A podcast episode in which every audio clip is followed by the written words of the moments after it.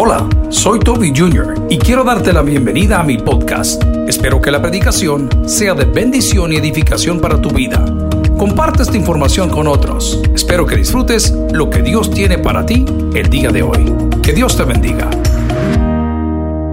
Muy buenas noches, que el Señor les bendiga. Gracias mis amables hermanos por estar una vez más en Noches de Discipulado.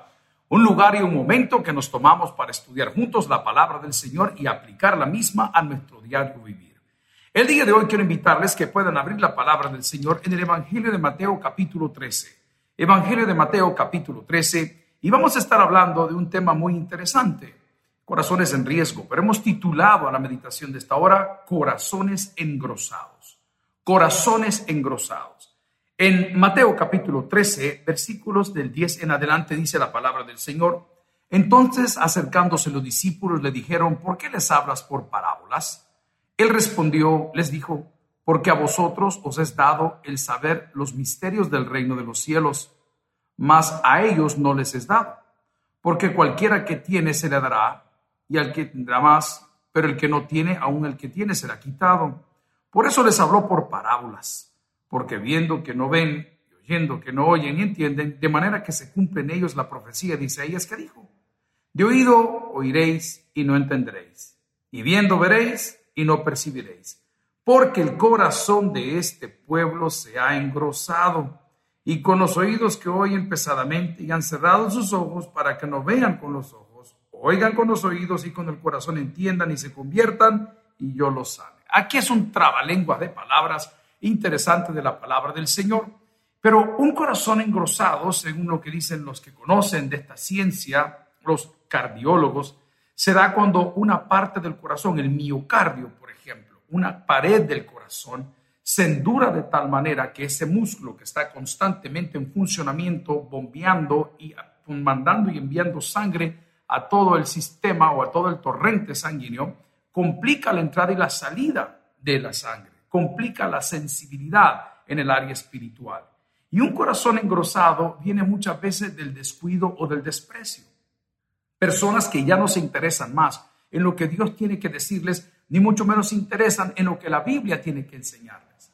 Esta semana estábamos platicando con algunos pastores de otras organizaciones y ellos se mostraban bastante preocupados, como muchos de nosotros, que notamos que después del paso de la peor parte, primero Dios, de la pandemia, no tuvieron esa respuesta de la gente que antes seguía a Jesús.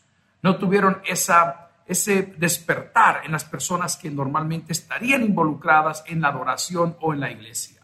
Pero esto tiene una explicación. Somos hombres y mujeres con corazones engrosados. Ciertas partes de nuestro corazón ya no sienten nada. Ciertas partes de nuestro intelecto no están interesadas en conocer. Ciertas partes, si lo puedo decir de esa forma, de nuestro oído no tiene deseo de escuchar. Cierta parte de nuestros ojos, aunque tengamos las evidencias frente a nosotros, no las queremos entender y eso es peligroso, porque un corazón engrosado puede dejar de funcionar en cualquier momento y si no funciona, la persona muere. ¿Te has preguntado el día de hoy si Cristo volviese a la tierra, ¿a dónde irías?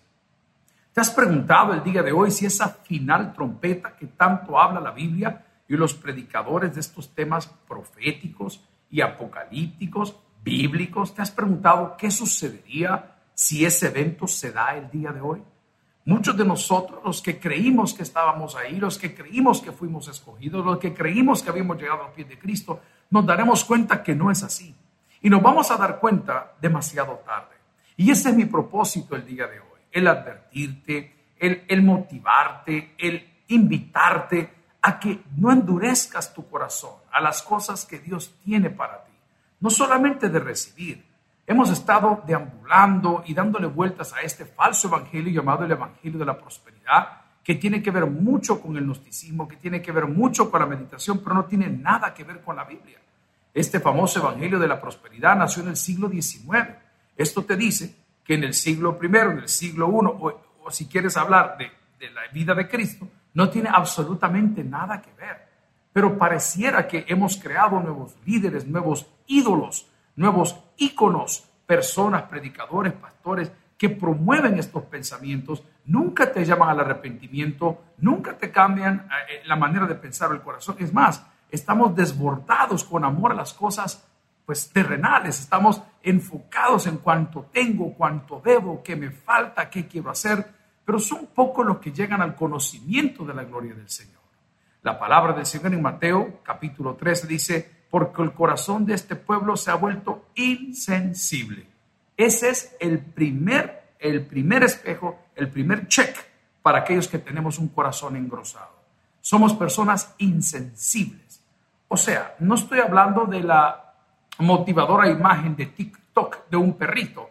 No estoy hablando de la fotografía en Twitter de una injusticia social. No estoy hablando de los pleitos entre personas de diferente género. No estoy hablando en el tema de la pobreza y la repartición de bienes. Estoy hablando insensibles al llamado de Dios.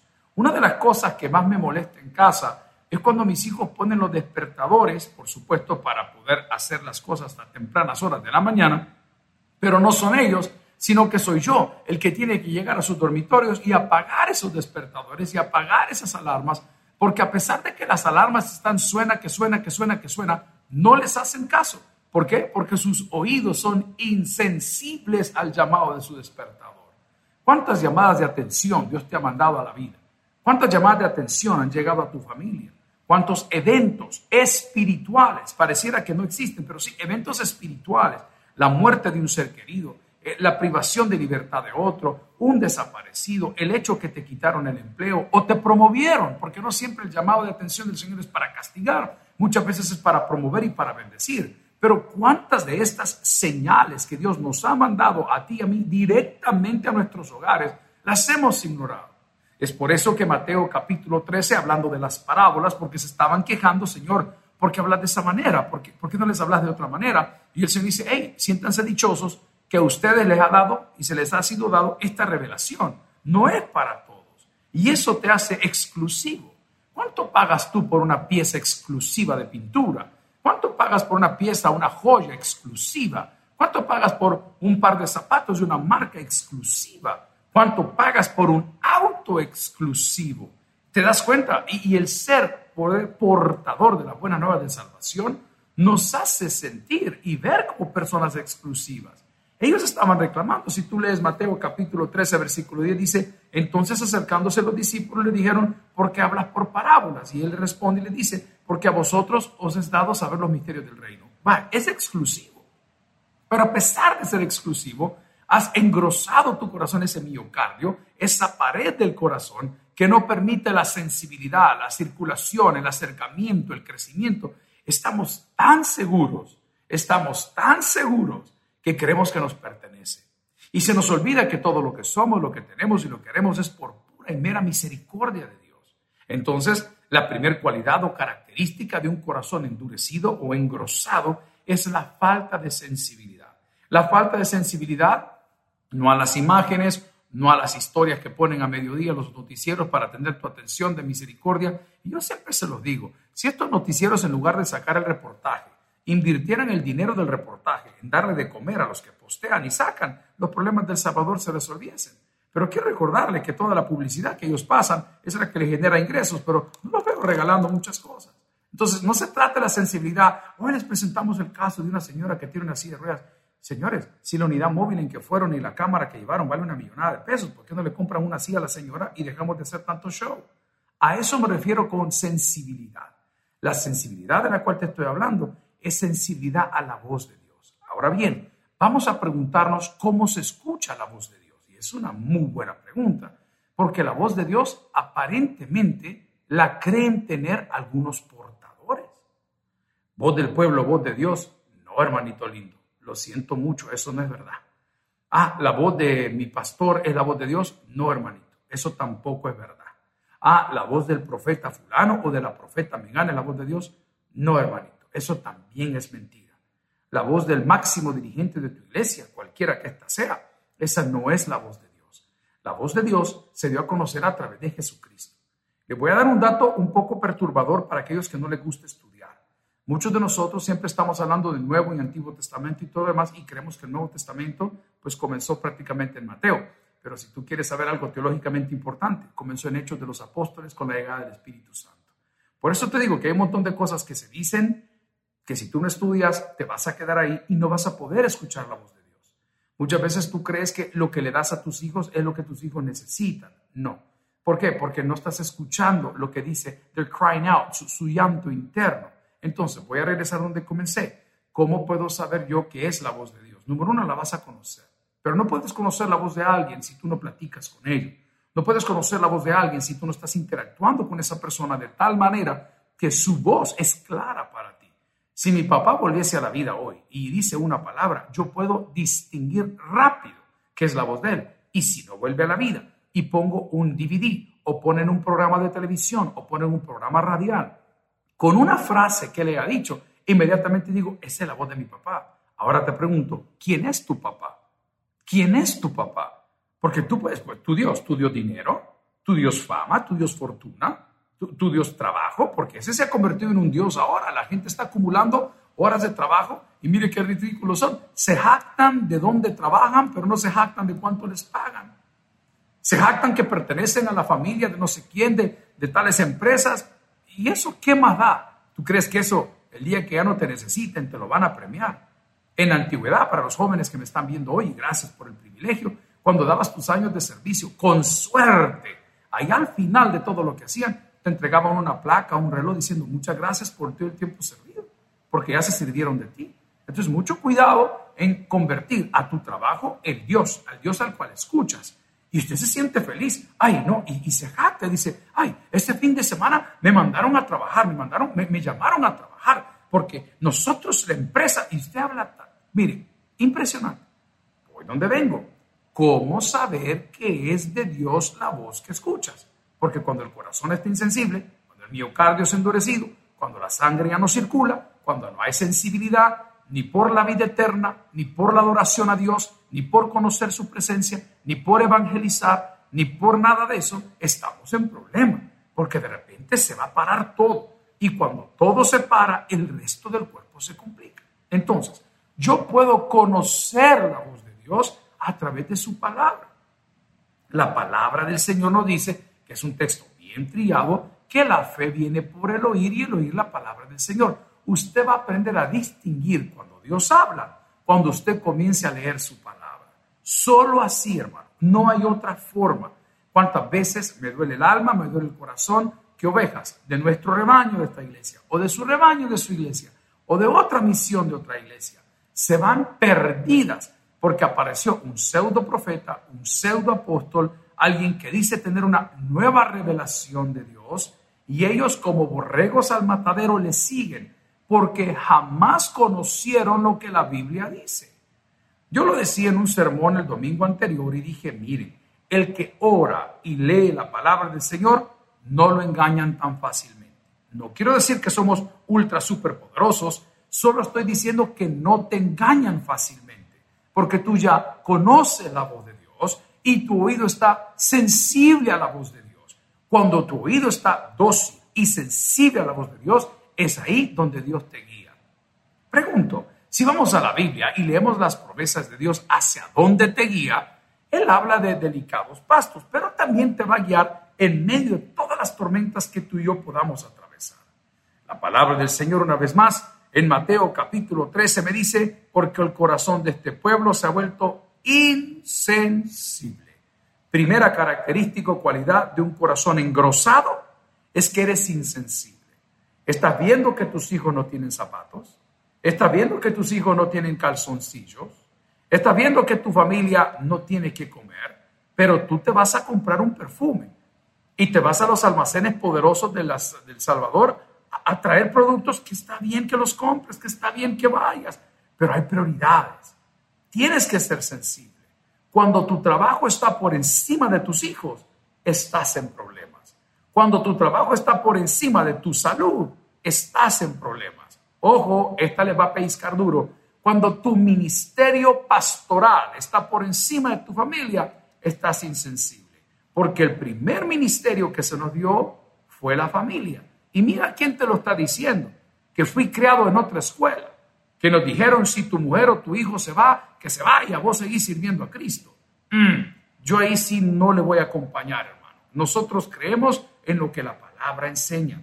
Y la palabra dice que debemos amar a Dios y al prójimo, y el prójimo más cercano que tenemos son nuestros familiares. Alguien me dirá, pastor, ¿y qué puedo hacer en el caso que con mi esposo, mi pareja, ya no nos entendemos, nos queremos divorciar, nos queremos separar? Mire, hermano, es que un divorcio, una separación, muchas veces, muchas veces, son hasta justificables y necesarios.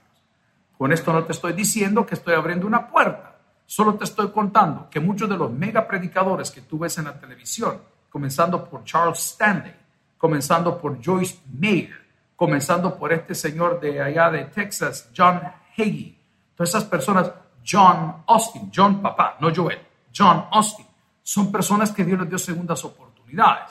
Entonces, ¿por qué te estoy diciendo esto? Porque nuestra insensibilidad nos lleva muchas veces a descuidar el primer llamado. Mucho cuidado con eso. En esta noche estamos estudiando y estamos aprendiendo qué es tener un corazón engrosado. Y hemos dicho cuando el miocardio, una pared del corazón, se está engrosando de tal manera que ya no funciona como ese músculo y la sangre tiene dificultad para entrar y salir o por, por pasar en esos lugares donde tiene que atravesar en nuestro corazón. La primera cualidad o característica, dijimos, aquel que se vuelve insensible. Número uno, insensible al llamado de Dios, insensible a la presencia de Dios, insensible a la voz de Dios, insensible a la voluntad de Dios. Y luego dijimos, ¿cómo puedo yo entender cuando Dios habla? Tenga mucho cuidado, le dije, de andar siguiendo ilusos y personas engañadas y engañadoras, que dice, yo soy, yo tengo, yo traigo. No. Dios habiendo hablado muchas veces, dice la palabra, en los postreros tiempos nos habló a través de Cristo, su Hijo, en quien, por quién y para quién hizo, sostiene y hará todas las cosas. Estoy solo parafraseando y citando hebreos. Entonces, cuidado. La primera característica de un corazón engrosado es el hecho de ser insensible a las cosas que Dios tiene para nosotros. En segundo lugar, un corazón engrosado es aquel que no escucha. Yo tuve y tengo ese defecto. Muchas veces me quieren dar un consejo, pero yo no dejo hablar. Pero no dejo hablar porque yo sé todo, no. No dejo hablar porque tengo el complejo que me están reprendiendo, que tengo el complejo que debo de reconocer que me equivoqué. Muchas veces uno habla de nervios, no habla porque esté enojado. Entonces, cuando una persona le quiere dar un consejo, usted no lo escucha porque a la hora que le está hablando, usted tiene que estar hablando. En nuestra congregación hace muchos años, cuando las personas se daban a la tarea de hablar mientras el predicador estaba activo, el predicador detenía el sermón y decía, fulano y sultano, si ustedes no se callan, yo no continúo predicando. Es prácticamente para beneficiar a otros. tenemos, tuvimos etapas donde las personas dentro del santuario estaban cortándose las uñas. Y usted decía, ¿y aquí qué está pasando? Y, usted decía, mi hermano, estamos predicando. Ahora, en esta etapa, yo tuve una experiencia el domingo de una persona que se sentó en la primera fila de las sillas de la capilla Gamaliel y a la hora de estar en la predicación eh, estaba con su teléfono y el teléfono sonaba cada dos o tres minutos y era la de no terminar. Y decía, Señor, qué poca sensibilidad. Y hice la broma y dijo, mire, me siento como que estoy en un juego de, en un videojuego, que voy ganando etapas. Eh, fatal es, esa, esa manera de ser de la persona de, de no respetar. Entonces, lo primero que sucede con un corazón engrosado endurecido es el hecho de que no tiene sentimientos por nada ni por nadie, mucho menos por. El segundo es que no escucha. Dice la palabra del Señor en Éxodo. Y aquí mucho cuidado, mucho cuidado. Y aquí vamos a hacer un, análisis serio.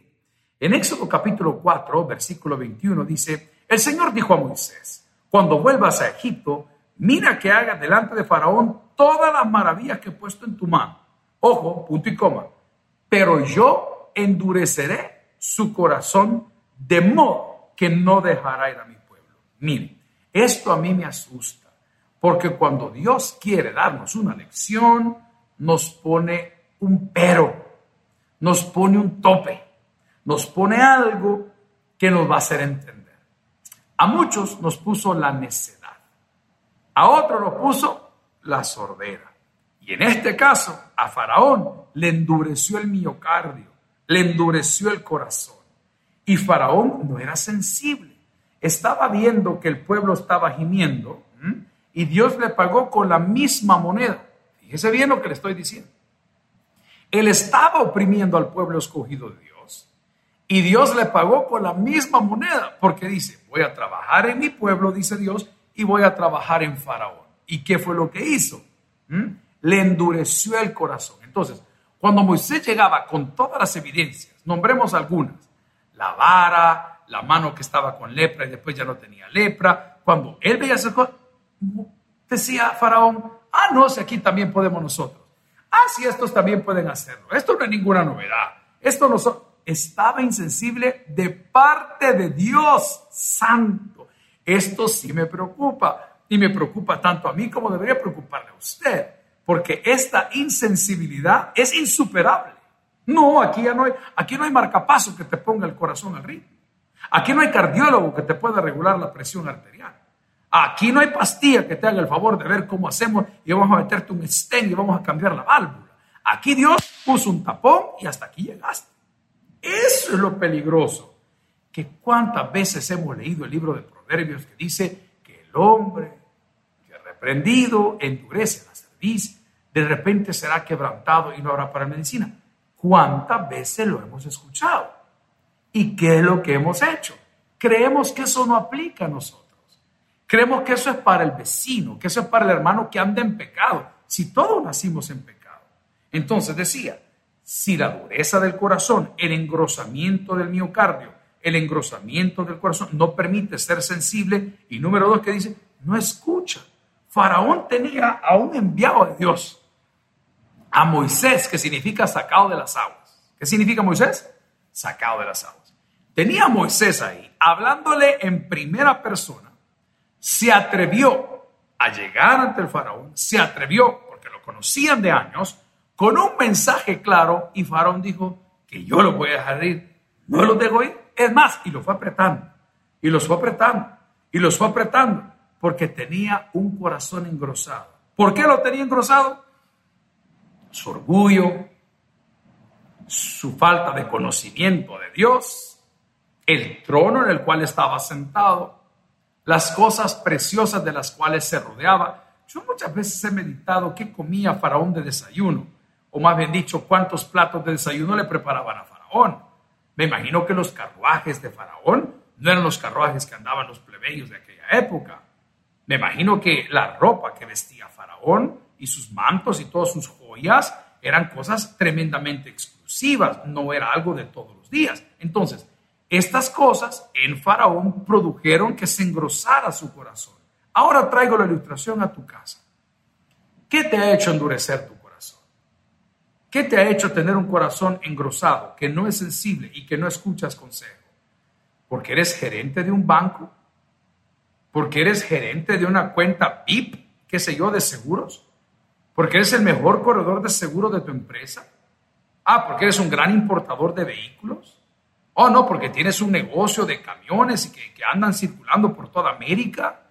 Ah, porque tienes papeles europeos y o americanos y salvadoreños o mexicanos o de Sudamérica y tú crees que porque eres muy guapo, porque tus ojos son bien lindos y tienen un color especial o específico, porque tu cuerpo está muy de moda en este siglo XXI o muy fit o muy esquelético o muy gordo, o no lo sé. ¿Qué, ¿Qué, es lo que te ha hecho engrosar tu corazón? Ah, perdón, porque has sido electo a algún cargo público, porque, porque solo te quedan unos meses para esto.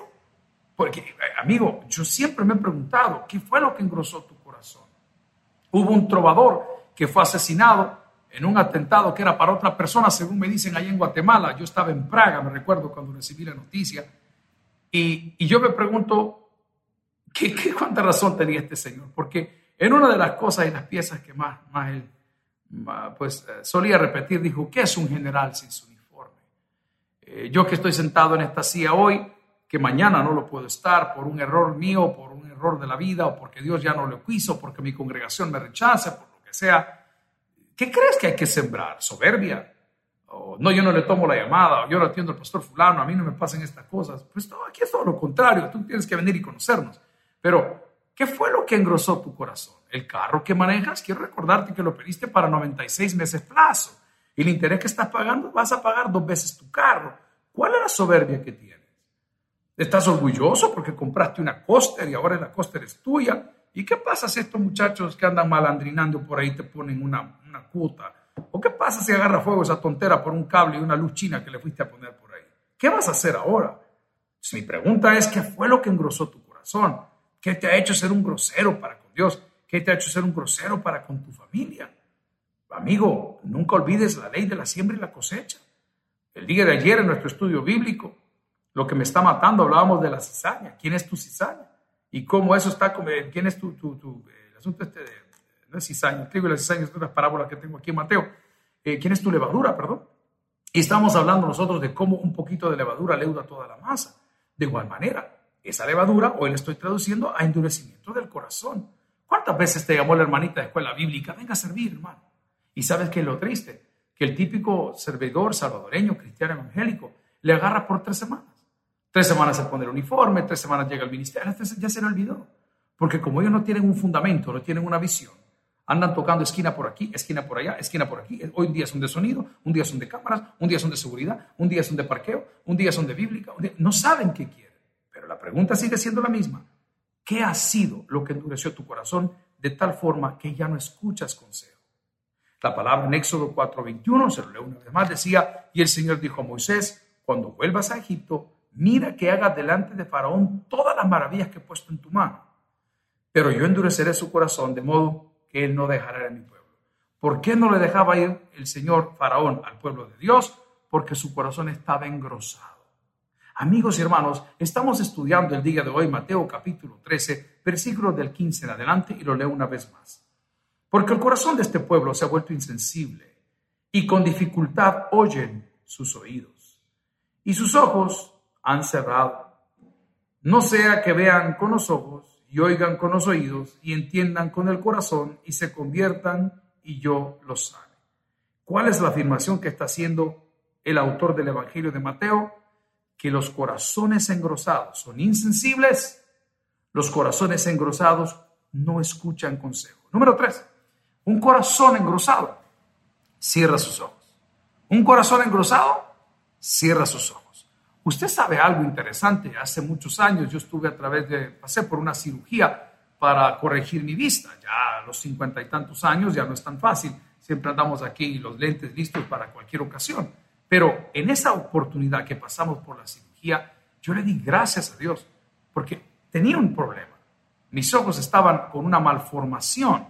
Si fue congénita, si fue, no lo sé. Lo que sí sé es que cuando pasé por ese proceso, mis ojos quedaron muy bien por más de dos décadas, quizás más que eso. Interesante, como cuando quitas esas cosas, malformaciones o terigiones o nubes, como les digo, o carnosidades, cuando tienes un problema en tu retina, cuando tienes un problema en la córnea y cuando lo comienzan a tratar, tu visión te regresa. Probablemente tu corazón se ha engrosado porque tus ojos están puestos en la meta equivocada. Probablemente no puedes ver las cualidades, características de tu pareja porque tus ojos están puestos en otra persona. Probablemente no eres feliz en tu trabajo ni te gusta lo que estás haciendo porque tus ojos están puestos en otro trabajo. De igual manera, en el vehículo que manejas o en la ropa que vistes. Entonces, un corazón engrosado es el que es insensible, el que no escucha consejo y el que cierra los ojos para no ver lo que está frente a él. ¿Qué borracho no sabe que el abusar de la botella que tiene ahí en la casa le va a traer consecuencias? ¿Qué borracho no sabe que gastarse su salario en licor el día de pago le va a traer necesidad a sus hijos? Todo el mundo lo sabe, pero lo está viendo y no lo entiende. ¿Y por qué no abre los ojos? cuántas conversaciones hemos tenido con nuestros hijos, cuántas conversaciones hemos tenido con amigos y le decimos, fulano, lo que estás haciendo no te conviene, viejo, te va a ir mal. Pero él tiene sus ojos cerrados a la realidad, porque su corazón está endurecido. Una de las cosas preciosas que nosotros haremos en el santuario renovado, acá en la iglesia central, es el hecho de tener momentos de adoración y alabanza. Y para eso mandamos a comprar cierto tipo de luces, porque vinieron del exterior, para que se puedan dimear. Dimear es regular, subir, bajar, subir, bajar, para que usted tenga la privacidad de poder cantar, orar, si usted se quiere arrodillar, si usted quiere levantar sus manos, si Dios toca su corazón y llora. Yo no lo sé. Lo que sí sé es que el santuario estará acomodado para ese tipo de actividades, para que las personas que vengan al templo tengan la libertad de poder desendurecer, ¿eh? ¿se entiende? Desendurecer, ¿eh? ablandar su corazón en la presencia de. Porque de las tres cosas que les he mencionado hoy, de la insensibilidad, de el no querer escuchar y el no querer ver, todo eso lo transforma la presencia del Señor. Cuando la presencia del Señor desciende, lo vamos a utilizar así, como ese verbo de descender, pero cuando la presencia de Dios se hace notar en un púlpito, en una prédica, siempre hay una enseñanza. No siempre habrá lágrimas, probablemente puede haber alegría, pero lo que siempre hay es liberación. Cuando la presencia del Señor desciende, ojo, los oídos se abren, los ciegos ven y a todos es anunciado el Evangelio del Reino. Eso dice la palabra. La palabra del Señor en Hechos, capítulo 28, versículo 27 dice, porque el corazón de este pueblo se ha vuelto insensible y con dificultad oyen con sus oídos. Hechos 28, 27 y Mateo capítulo 13, versículo 15 repiten el mismo versículo. Vean lo que dice la palabra, porque el corazón de este pueblo se ha vuelto insensible y con dificultad oyen sus oídos y sus ojos han cerrado. Una de las cualidades o características que tiene un corazón engrosado, un miocardio endurecido, es que no quiere entender. ¿Cuántas veces hemos pasado una y otra vez por estas lecciones? ¿Cuántas veces a nosotros nos ha tocado ver lo que a otro le sucede y creemos que a nosotros no nos va a suceder? Amigos y hermanos, el Señor nos dice el día de hoy, señores, no sean así, pongan atención, cuiden los detalles. No se pongan de esa forma. Yo quiero tratar con ustedes, quiero hablarles, quiero invitarles, quiero llevarles a otro nivel de vida, pero su corazón se ha engrosado, sus ojos se han cerrado, sus oídos no quieren escuchar y ustedes no quieren entender. Yo recuerdo que cuando tenía mis dificultades con los temas matemáticos, yo le llamaba a mi papá, porque fue profesor de matemáticas, se llamaba matemática moderna aquel entonces, y hablaba con él y yo le decía, papá, yo esto no lo entiendo. Y me decía, hijo, pensa en dinero. Cuando estés haciendo las operaciones de esto dividido entre tanto, pensa en dinero, te va a ayudar a simplificar. O pensa en manzanas, decía todo mundo, o pensa en frutas para poder simplificar. Porque otra de las cualidades o características o defectos que tiene un corazón endurecido es que no queremos entender lo que el Señor nos quiere mostrar. Quiero citar Romanos capítulo 2, versículo 5. Dice, mas por causa de tu terquedad y de tu corazón no arrepentido, estás acumulando ira para ti en el día de la ira y de la revelación del justo juicio de Dios. Lo voy a volver a leer, Romanos 2.5. Mas por causa de tu terquedad y de tu corazón no arrepentido, estás acumulando ira para ti en el día de la ira y de la revelación del justo juicio de Dios. Estas palabras son fuertes. O sea que el tener un corazón engrosado no va a terminar en paz. El tener un corazón engrosado te va a llevar a una dificultad tan grande que estás acumulando ira. Y aquello que se acumula, acumula intereses, acumula polvo, acumula gérmenes, acumula contaminación. No creas que simplemente vas a decir, yo así soy y yo no quiero cambiar. Te está diciendo que viene el día del justo juicio de Dios, como lo dije al inicio de la prédica. Y si tú y yo no estamos preparados porque nuestro corazón está engrosado, porque el miocardio está endurecido y no deja fluir esa sangre ni entrar esa sangre, eh, se nos va a complicar. Se nos va a complicar. Y aquí dice ira. Y una wrath, se dice en inglés. Ira se dice wrath. La ira de Dios es algo que no vamos a poder detener. No creas que vas a mandar eh, tu ofrenda para poder. No, no, no, no. La ira de Dios es seria. La ira de Dios se manifiesta en los hijos de desobediencia. Y en este caso todavía te llama hijo, pero te pone un calificativo, hijos de desobediencia. Entonces, un corazón engrosado es el insensible. Un corazón engrosado es el que no escucha. Un corazón engrosado es el que viendo las cosas cierra los ojos para no verlas. Un corazón engrosado es el que no quiere entender. no quiere entender que hay un error, no quiere entender que hay una consecuencia, no quiere entender que todos los que están cerca de él o de ella sufren por su soberbia. Amigo y hermano, no se desviva por las personas que no quieren entender. La vida les enseñará. No se desviva por aquellos que son soberbios. La vida les enseñará. No se desviva por aquellos que lo niegan o lo critican. La vida les enseñará. En esta pandemia, como que el Señor pasó una limpieza por muchos de nuestros hogares, en temas de amigos, en temas de negocios, en temas de finanzas, pero yo tengo una expresión muy fuerte y siempre le digo, cuando Dios barre la casa, no guarde usted la basura. Está cometiendo un error. Usted no va a poder salvar a todo el mundo. ¿Cuánta ayuda le ha dado? ¿Cuántas manos le ha echado? ¿Cuántos años se han conocido? No quieren, no quieren. Lo mismo han hecho con todos. Si usted hace una analogía, hablan mal de todo mundo. Donde llegan, siembran discordia siembran aquí, siembran allá, y al final dice uno, bueno, ni modo, así son, así son. No se desviva. Preocúpese en esta hora por su vida. Preocúpese en esta hora por su situación. Preocúpese en este día por ablandar su corazón a las cosas que Dios tiene para usted y Dios pide de usted. La palabra del Señor en Romanos, hablando del corazón que no quiere entender, dice, mas por causa de tu terquedad y de tu corazón no arrepentido, estás acumulando para ti el día de la ira de la revelación del justo juicio de Dios. Mi recomendación es que no le siga sumando. Mi recomendación es, que le comience a bajar. Mi recomendación es que, que siga avanzando en fe.